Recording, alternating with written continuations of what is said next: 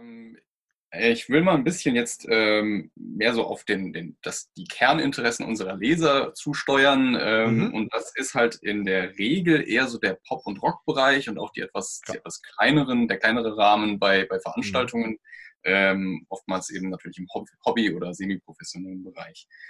Ähm, Du hast ja auch in der Vergangenheit äh, mal irgendwann etwas, etwas kleinere Produktionen auch gemacht oder kleinere äh, Jobs bei, bei als, äh, ja, als, als FOH-Techniker. Ähm, wie ist so in deiner Erfahrung ähm, erstmal so ganz, ganz allgemein so die Zusammenarbeit mit, mit Musikern, Management und anderen Crewmitgliedern, äh, wenn du jetzt in, in, kleineren Teams gearbeitet hast, ähm, ja, wie, wie oder welche ähm, welche Gewohnheiten oder welche, welche üblichen ähm, Gepflogenheiten hast du da so kennengelernt? Wie, wie, läuft, wie lief das bei dir so ab? Ähm, je größer es wird, desto unpersönlicher wird es. Und deswegen, ähm, ich war gerade letztes Jahr, war ich mit Mark Seibert auf Tournee und äh, Musical-Darsteller, hervorragender Sänger und da haben wir genau 400er Mannseele gespielt und gucken, was vor Ort ist. Also ich habe mich darauf gefreut wie, äh, wie ein Schneekönig. Ne? Mhm. Ähm, und einfach genau mal wieder die Situation, hey, was haben wir heute an Technik, damit äh, müssen wir herum experimentieren. Ja. Äh, die Herangehensweise, äh, die Interaktion mit den Musikern. Es muss Vertrauen da sein.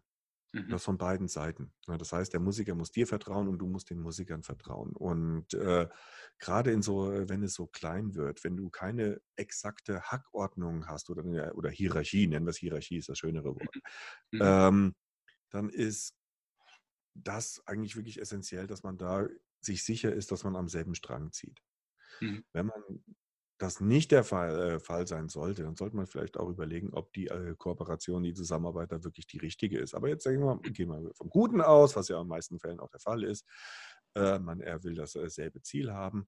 Dann muss man offen sein für neue Ideen und äh, wirklich gucken, immer äh, die ganzen Konzerte weiter nach vorne zu bringen. Ähm, egal mhm. was für eine Größenordnung. Ähm, ob jetzt eben die 400er Seele oder die Arenen oder Stadien oder was auch immer.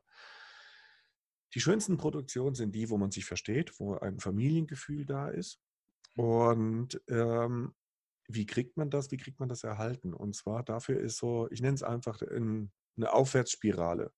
Ne, dass man mhm. sich einfach für äh, jede einzelne Rädchen einer Produktion, ob Musiker, ob Koch, ob Techniker, ob Lkw-Fahrer, wenn jeder daran denkt, dann gucken, okay, wo kann ich noch so diese kleinen Stellschrauben verbessern? Selbst nach dem 50. Konzert gibt es immer noch was, äh, was zu verbessern ist. Mhm. Und ich bin sehr fest davon überzeugt, wenn man in diesen Modus reinkommt, man bewegt sich in einer Aufwärtsspirale gegenseitig. Das merkt auch das Publikum. Mhm. Wenn das Publikum es merkt, reagiert es umso besser. Das geht zu den mhm. Musikern zurück. Wenn die Musiker, dadurch spielen die Musiker besser. Wenn die Musiker besser spielen, kannst du mhm. einen besseren Ton machen wenn du einen besseren Ton machst, freut sich das Publikum wieder mehr. Und so geht das die ganze Zeit immer aufwärts. Ne? Mhm. Wenn man es geschafft hat, in so eine Aufwärtsspirale zu kommen, dann, dann geht das Ding ab. Ja, und dann macht Spaß. Genau. Ähm, wenn wir uns jetzt mal vorstellen, so die, die, die, Situation von der Band, die vielleicht irgendwie ähm, ja, ihre erste etwas größere Tour macht und vielleicht auch zum ersten Mal wirklich externe Mitarbeiter ähm, engagieren kann ähm, und da beispielsweise auch einen freischaffenden FOH-Mischer ähm, mhm. engagiert. Ähm, ja, vielleicht, wie, wie, wenn du jetzt in die Rolle dieses FOH-Mischers schlüpfen würdest, was, was wäre dir quasi, ja, ähm, wie, wie würdest du auf diese Zusammenarbeit zugehen? Also zum ersten Mal eine neue Band und äh, vielleicht hat die auch schon irgendwie einen Manager oder so und wie würdest du das angehen? Wie würdest du versuchen, also auch, auch rein praktisch jetzt wirklich für die Konzerte, ähm, der Arbeitsablauf, wie würdest du das versuchen zu organisieren oder was würdest du dir erwarten? Ähm, die Musiker üben seit Jahren ihre Instrumente. Mhm. Und die meisten wissen auch eigentlich, wie sie klingen wollen. Mhm. Und nichtsdestotrotz würde ich dieses Klingen, das Tontechnische erstmal zur Seite schieben. Mhm. Das Wichtigste ist erstmal Kommunikation miteinander reden und sich erstmal anhören, nicht mit meinen eigenen, ich bin Dienstleister. Mhm. Und äh, natürlich werde, wird man irgendwo engagiert, weil äh, die Arbeit einem gefällt. Das heißt, da ist ja schon mal eine Basis irgendwo da, warum du diesen Job bekommen hast. Und ähm, nichtsdestotrotz erstmal auf die Musiker, auf den Produzenten zugehen und erstmal fragen, hey, was habt ihr für Wünsche? Ne, habt ihr irgendwelche ganz speziellen Sachen irgendwie? Braucht ihr unbedingt näher oben, unten oder äh, reicht vielleicht einfach nur oben? Äh, was äh, möchtest du eigentlich erreichen? Wie möchtest du klingen? Mhm. Genauso auch, wie möchtest du dich hören? In ihr, Wedges, hast du eigene, einfach so über das äh, Gespräch erstmal eine Basis schaffen, Vertrauen schaffen und äh, gucken, welches ist denn der, der, der, der, der Strang, an dem wir gleichzeitig ziehen wollen. Ne? Mhm. Und äh, ich denke mal, der größte Fehler ist, wenn du als Mischer von vornherein hingehst und hey, das ist mein Klang, in die Richtung soll es gehen, mhm. dann kann sehr schnell ein Graben entstehen. Muss nicht, kann aber. Mhm. Und mhm. von daher, also Kommunikation, miteinander reden, gucken, dass man da irgendwie zusammen äh, das so aufstellt, dass man zusammen Spaß haben kann. Das finde ich mhm. wichtig. Mhm. Und jetzt ähm, äh, noch, genau, also wenn es jetzt etwas konkreter mal äh, auf den Abend zugeht bei einem, beim ersten Konzert und ähm, ja, es muss irgendwie alles äh, stehen, es muss irgendwie, der, der Sound muss stimmen und die Band legt irgendwann los und äh, es muss irgendwie jeder das Gefühl haben, ähm, ja, alle, Vor alle Vorkehrungen sind getroffen und wir können jetzt starten und äh, sich auch gegenseitig vertrauen.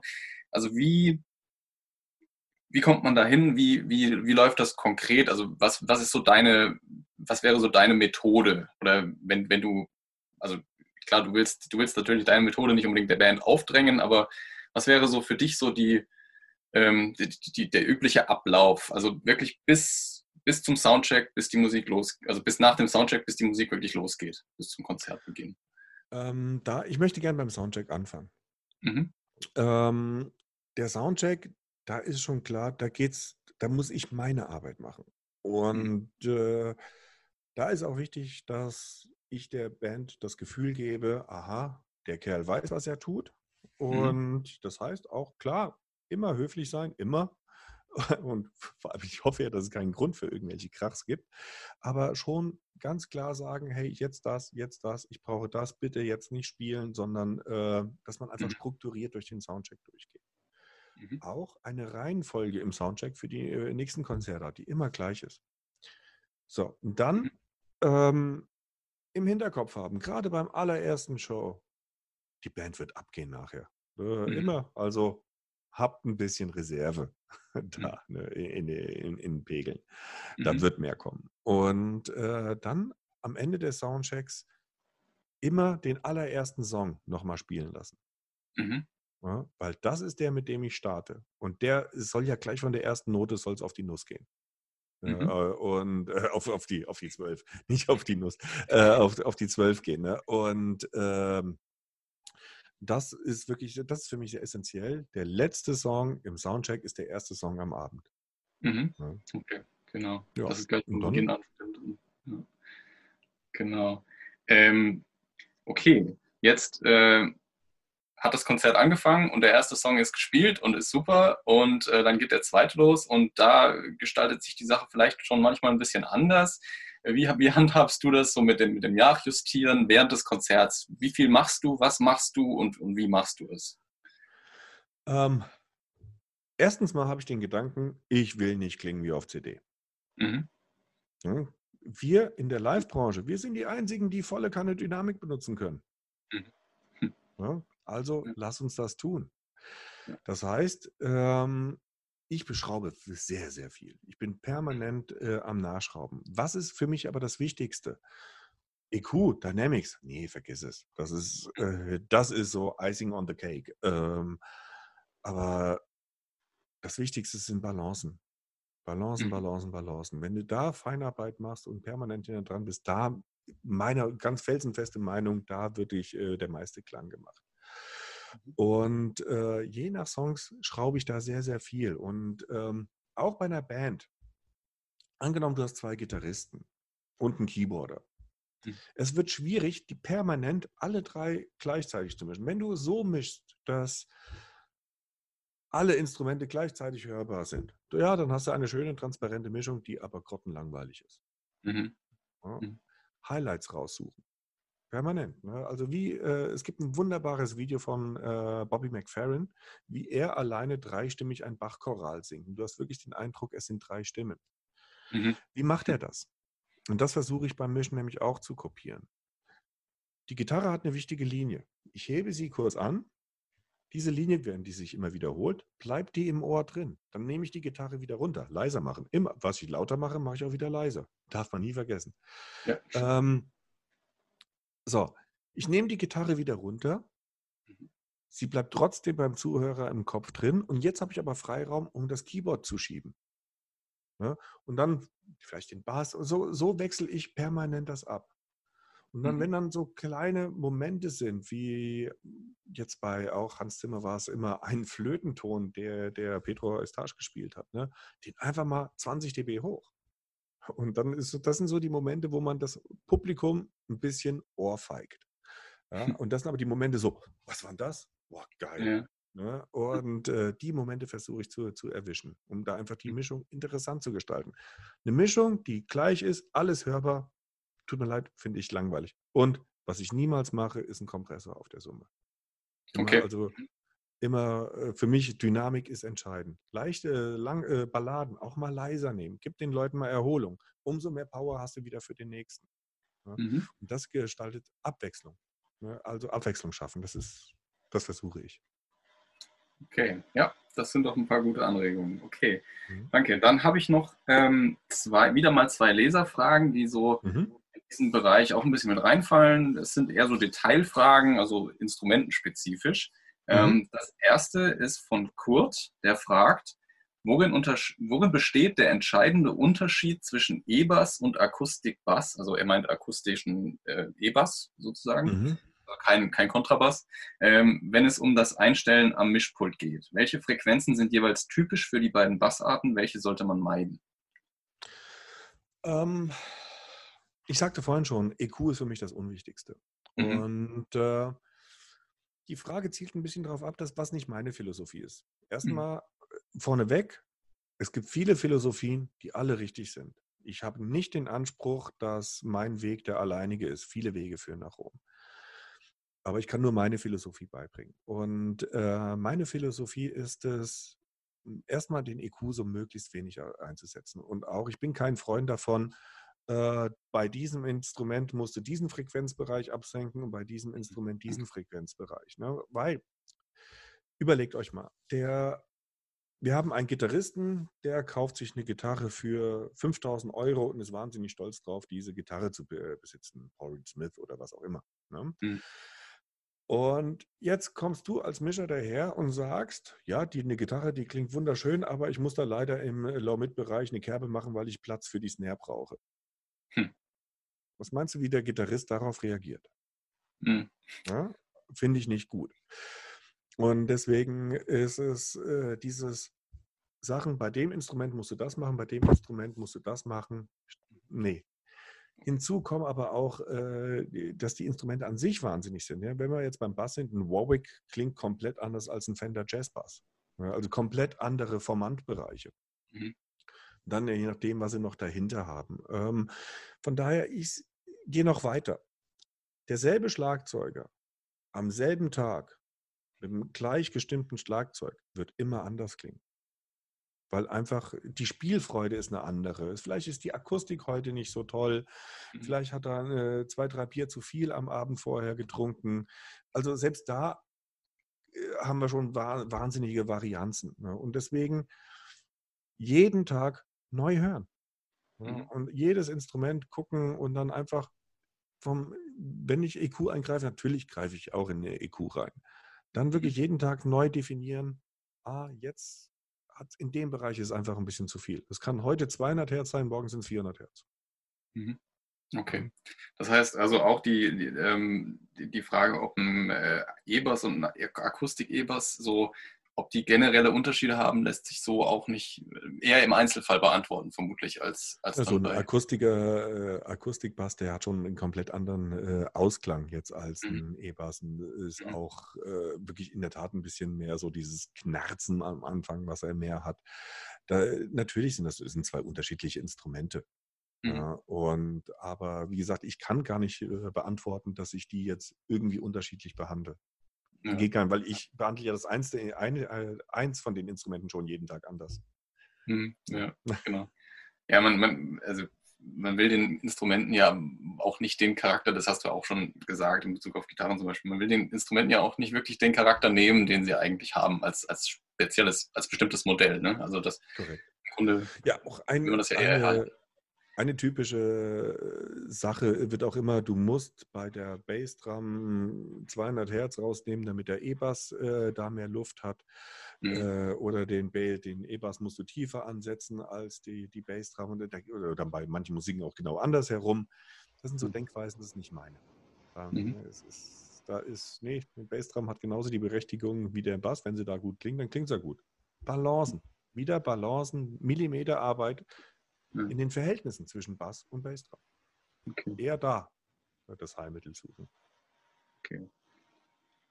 Nun kommt es aber vielleicht doch auch mal vor, dass, und das bezieht sich jetzt auf die nächste Frage, mhm. ähm, dass, dass es einfach äh, bestimmte störende Frequenzen bei einzelnen Instrumenten gibt. Ähm, und äh, da kann man vielleicht ja mit EQ, aber auch mit anderen Mitteln bestimmt ähm, ab und zu vielleicht doch mal was, was, was reparieren sozusagen. Also ich mhm. lese die Frage mal vor. Es ist ein Gitarrist, ähm, Willi, fragt, meine Stratocaster, Baujahr Ende der 60er, ist ein Arbeitstier. Meine Frage, die E- und H-Seite, also hohe, hohe E- und H-Seite, äh, klingen zu schrill, alles andere klingt perfekt. Habe, habe schon alles ausprobiert. Hören, Höhen und Mitten am Amp verstellt, Tonabnehmer rauf und runter gedreht, Volumen der Gitarre zurück und so weiter. Re regle ich die Höhen oder Mitten runter, verliert die Gitarre an Dynamik Richtig. und der Twang des Strat Sounds ist weg.